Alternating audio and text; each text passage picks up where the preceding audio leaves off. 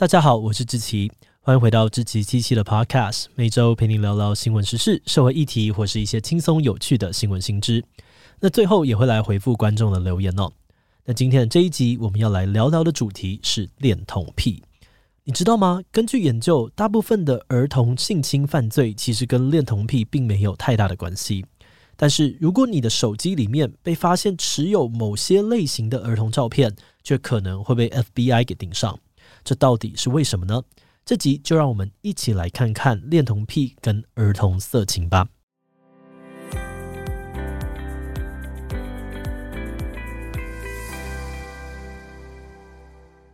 在二零二零年的时候，有人在美国的亚马逊购物网上，因为贩卖日本初音未来 K-ON 等作品的模型哦，遭到了检举。后来更被判定说这是在促进儿童性剥削，因此被要求下架。同一年，在澳洲，《刀剑神域》跟《哥布林杀手》等多部轻小说作品也被他们的国会议员指控说是儿童色情内容，导致这些作品后来都在澳洲被禁止贩售。也就是说，最近几年“恋童癖”这个标签呢，似乎有越来越母汤的倾向。只要被认为跟恋童有关，事情就会变得有点麻烦。诶，等等，可是对于不少阿宅来说，刚刚说到的这些作品，应该都还算是一般像吧？为什么会被说是儿童色情、儿童性剥削，甚至是直接被 ban 掉了呢？今天的这一集，我们就要来聊聊喜欢小孩子或长得像小孩的人为什么那么的罪不可赦，而这个世界对于恋童癖的恐慌是怎么来的？如果是想要保护儿童权益，我们有没有其他更好的管制方式呢？要讨论这个议题，我们可能要先从厘清什么是恋童开始说起。恋童一般被认定是一种精神障碍，在美国精神医学学会出版的 DSM-5，也就是精神疾病诊断及统计手册第五版当中，列出了这种精神障碍的几个诊断条件。首先，这个个案在过去的六个月中，持续对儿童有强烈的性幻想、性冲动，甚至性行为的倾向。这边指的儿童，只要是三岁以下就算。而个案本人至少要有十六岁，并且跟所谓的儿童，也就是他的性幻想对象差距五岁以上。除此之外，有恋童癖的个案也会因为这些性幻想及性冲动，导致严重的焦虑或负面情绪，影响他正常的人际社交关系。也就是说，要被诊断成恋童癖，其实没有那么容易，因为恋童在精神医学上面的定义其实蛮严格的，不是喜欢小朋友就算恋童癖。不过话说回来哦，其实恋童这个概念是非常现代才出现的东西。在十九世纪以前，我们甚至找不到恋童这个词。虽然包含中国、日本、阿富汗在内，在许多的国家的历史当中都有出现过成年人与少年少女发生关系的记载，只不过当时大家并不觉得这样子的事情有什么问题，甚至在一些文化当中还认为这是一件美好的、值得鼓励的事。直到十九世纪以后，儿童权益的概念逐渐兴起，获得重视，有越来越多人意识到这件事情可能有问题，而大家对于儿童色情的定义也越来越趋向一致。在一九八九年，联合国大会通过了《儿童权利公约》，让许多的国家陆续响应修法，想要更进一步的保障儿童权益。虽然台湾不是联合国成员，但在那段期间，我们也有跟进，陆续推出《儿童及少年福利与权益保障法》以及《儿童权利公约施行法》。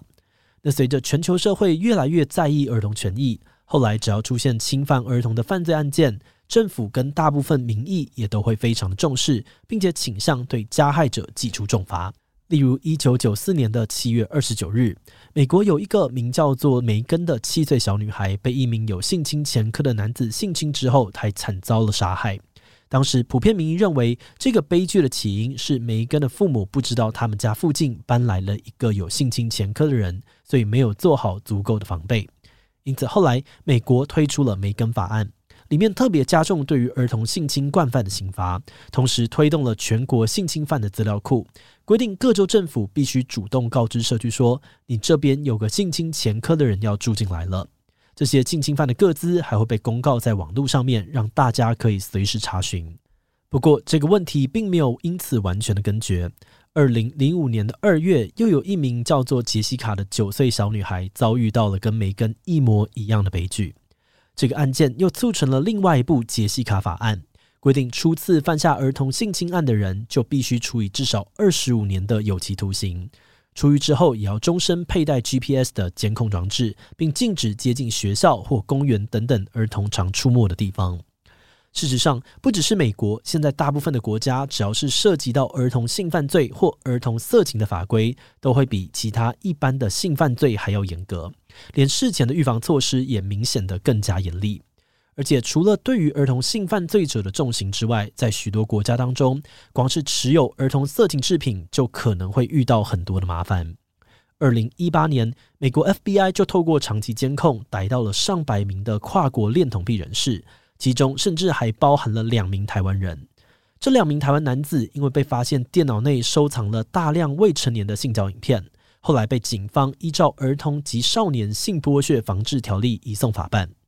另外一个例子是，二零二一年的时候，有新闻传出，iPhone 打算开发能侦测儿童色情图像的功能。一旦发现用户的手机里面有这类的影音，就会通报给相关的防治机构组织。之所以要做到这样，当然是为了保障儿童的权益。大家担心这些伤害会影响孩子一辈子的身心发展，而且跟成年人比起来，小孩子确实也比较缺乏保护自己的能力。因此，当大家听到萝莉控或是恋童癖，可能就会特别的敏感，认为这些人很有可能会是儿童色情犯罪的高危险分子。只要持有疑似儿童色情的相关作品或照片，就会被特别的关注，以免造成任何的风险。不过，对于这种严格的管制，也是有一些不同的声音，认为这样似乎有点矫枉过正了。反对严格管制儿童色情的人认为，心理学对于恋童癖的定义其实是非常严格的，并不是只要喜欢小孩就是恋童癖，而且就算真的被诊断有恋童癖，也不一定代表说这个人真的会做出违法的行为。他们质疑说，如果一个人只是会看这种类型的作品，但并没有真正做出对于儿童猥亵、性侵、性剥削之类的儿童色情，这个时候政府出手干涉，那这样子算不算是侵犯了民众的自由？而且，就算这种癖好真的应该被管制，但什么样的内容算是儿童色情，它的界限也很模糊。比方说，如果今天色情作品里面的主角并不是真正的儿童，而是长得像儿童的成人。也就是所谓的合法萝莉，那这种作品要不要禁止呢？又或者是，如果有人就是特别喜欢二次元的色情作品，但实际上他对三次元毫无兴趣，那又该怎么办呢？这一派的人强调，大家对于恋童癖的无限上纲，反而会延伸带来更多的问题。而根据一些对于恋童者的研究，这些个案时常会伴随着忧郁跟自杀的倾向，他们通常也不太敢主动求助。最主要的就是因为社会压力跟人们的异样眼光，在目前大部分国家法规的严格管制之下，他们几乎没有什么合法或正当的欲望出口，因为很少人有人会觉得恋童癖的喜好或自由应该要被保障。毕竟对于大多数的人来说，恋童者基本上就等于是儿童性侵预备犯。不过有许多的犯罪研究都显示，那些犯下儿童性侵案的人，其实多半都不是真正的恋童者。在大部分的研究中，只有二十五 percent 到五十 percent 的儿童性侵犯有恋童倾向，有的研究甚至根本不到十 percent。这些研究也发现，大家难以接受的儿童性犯罪，除了本身就有恋童倾向以外，最常见的犯罪动机也包含了生活压力过大、婚姻问题、没有成年性伴侣或是酒后乱性等等。因此，对于有恋童倾向或甚至只是收看被认为是儿童色情作品的人来说，自己明明没有实际侵犯到谁，却要被社会大众用异样的眼光看待，感觉自己还更像是受害者。久而久之，连他们自己也会开始压抑自己的需求或者兴趣，导致他们越来越不快乐。那虽然大家都认同儿童权益应该要受到保护，性侵儿童更是人神共愤。但至少就刚刚说到的角度来看，目前这种几乎无限上纲的做法，其实有着不少争议。因为不可避免的，世界上就是会出现一些恋童者，这当中有的可能会犯罪，有的不会。而某些作品的存在，有机会让部分的恋童者方便疏解自己的欲望，减少他们想要犯罪的冲动。今天，如果大家直接把这些作品都禁掉，那他们等于少了一个抒发的管道。这一来可能会造成反效果，而且也可能会波及无辜，侵犯到大家想要收看作品或创作的自由。不过，当然也还是有另外一派的人认为，不管观看或收藏者有没有真的犯罪，这类型的作品还是应该要全面禁止。因为只要有这类的作品存在，它可能就会不断的去刺激一些人的欲望。要是有人擦枪走火，他可能就会去犯罪。而另外一方面，虽然看的人没有实际去犯罪，但拍影片的人呢？有人喜欢看，就会有人拍。在这样子的市场供需之下，拍摄影片的人很有可能就会真的去侵犯性剥削儿童。所以一边认为政府不应该管太多，另外一边认为呢，哎，管得越严格越好，一点风险都不应该要承担，让整个议题变成了争议不断的战场。好的，那这集的最后哦，我们也来分享一下对于这个议题的一些想法。大家都知道，我本人就是一个 ACG 啊二次元的爱好者哦。那我自己是觉得，区分这个单纯爱看某些作品跟儿童性犯罪者真的很重要。毕竟，喜欢儿童会对儿童产生欲望，跟会对儿童犯罪都是不同层次的事情。比如，大部分的人都喜欢钱，但并不代表我们就会去偷、会去抢。有的人喜欢看色情暴力电影，也不代表他们就会去侵犯或伤害别人。现阶段来说，法律并没有直接禁止所有色情暴力的作品，而是采取类似分级制度的方法，让这类的作品还是能用某种合法的方式存在。而也就目前看起来哦，社会大众应该算是还能够接受这种做法的。它不但保障了某种程度的创作跟观看自由，也不至于被认为是在鼓励性侵或暴力行为。但是，儿童色情议题比较不一样的地方是，社会大众对于这类案件的愤怒情绪，通常会比其他成年性侵案更为强烈。所以，到底该不该采用类似的标准，就会出现比较多的争议。在这一次的讨论当中，我们觉得两边的观点感觉都有某些合理的地方。我们在研究的时候，也一直很想要找到更多的资料或者证据，可以让我们判断说哪一边的论点比较正确。但老实说，包含刚刚讲到的十 percent、二十五 percent、五十 percent 的研究在内，我们发现大部分的研究结果所能提供出来的讯息都非常非常的有限，有的是数字落差很大，有的则是解释力不足。而这个现象背后有另外一个比较难被注意到的问题，就是长期以来关于恋童的研究真的是还太少。这一方面是因为恋童的概念算相对年轻，另外一方面也是因为这类研究往往缺乏支持。因为有些团体担心恋童被除病化，担心恋童会变成一种普通的癖好，可能就会让大家更难提前抓到预备犯。所以他们还会对相关的研究进行打压，但这样的行为却会变成一个恶性循环。因为缺乏研究，所以我们不知道哪边比较合理，不知道谁比较合理，那我们就只能够维持现状。而维持现状，有些人呢可能就得要承受污名，而污名持续的存在，研究又会继续受到阻挠。研究受到阻挠，我们又很难找到解决事情的方案。就这样子环环相扣，问题也一直没有得到解答。所以，我们希望透过这集的讨论，可以让更多人一起意识到这样子的现况。只要更多人加入讨论，或许我们就有机会跳脱出这样子的恶性循环，找到解决问题的下一步了。好的，那么今天关于恋童癖的介绍就到这边，接着就让我们进入留言分享的部分吧。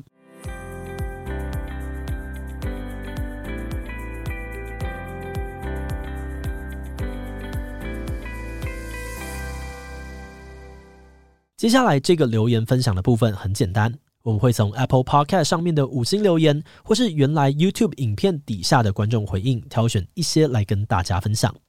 好的，那第一则留言呢，是来自这个帕奇亚鲁里苏娜，他的留言哦，他是说，同时作为萝莉控跟社会学的研究者，就我个人在花东偏乡见闻的案例来说，会对于儿童实施性侵害的，通常不是因为恋童。而是因为大人与伴侣的离婚、分居、异地生活，再加上小孩比较容易受到诱骗，尤其对于性知识不了解的幼童，所以才会在无法与成年人满足性需求的情况之下，选择对于儿童下手。所以，某些家长团体的长辈们，别再说性教育会教坏小孩子了，性教育搞不好哪天会成为您小孩远离坏人的关键呢？什么？你说我这个萝莉控大谈什么恋童啦、儿童性犯罪啦、性教育啦，还跑到偏乡去做留守儿童研究，诶，是不是对您的孩子图谋不轨？哦，拜托，我控的是萝莉诶，您家的孩子呢，那就是小屁孩，根本就不一样，不要随便高攀萝莉这个用词好吗？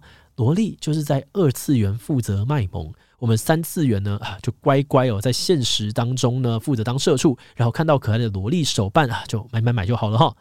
方文社塞高，微笑社塞高，Gust 塞高。好，感谢这个帕奇亚鲁里苏娜的分享哦，这个经历蛮特别的。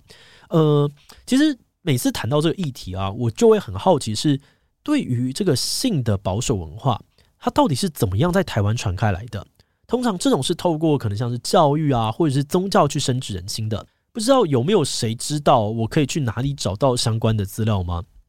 好的，那第二则留言呢，是来自于何正威的留言，他说。相信绝大部分自称萝莉控的都只对二次元萝莉有兴趣，毕竟三次元的除了极少数真的萌不起来，二次元的世界呢的萌个性哦，到三次元呢只会被周遭排斥，甚至在社会上面活不下去。就我这个重度二次元萝莉控呢，遇到现实的侄女啊，还有这个外甥女呢，也都只会想要打下去或远离。好，感谢何正威的分享。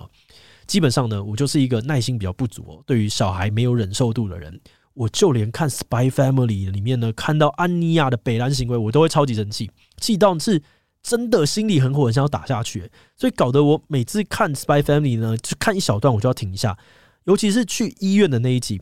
我真的是看得好生气，气到爆，可恶！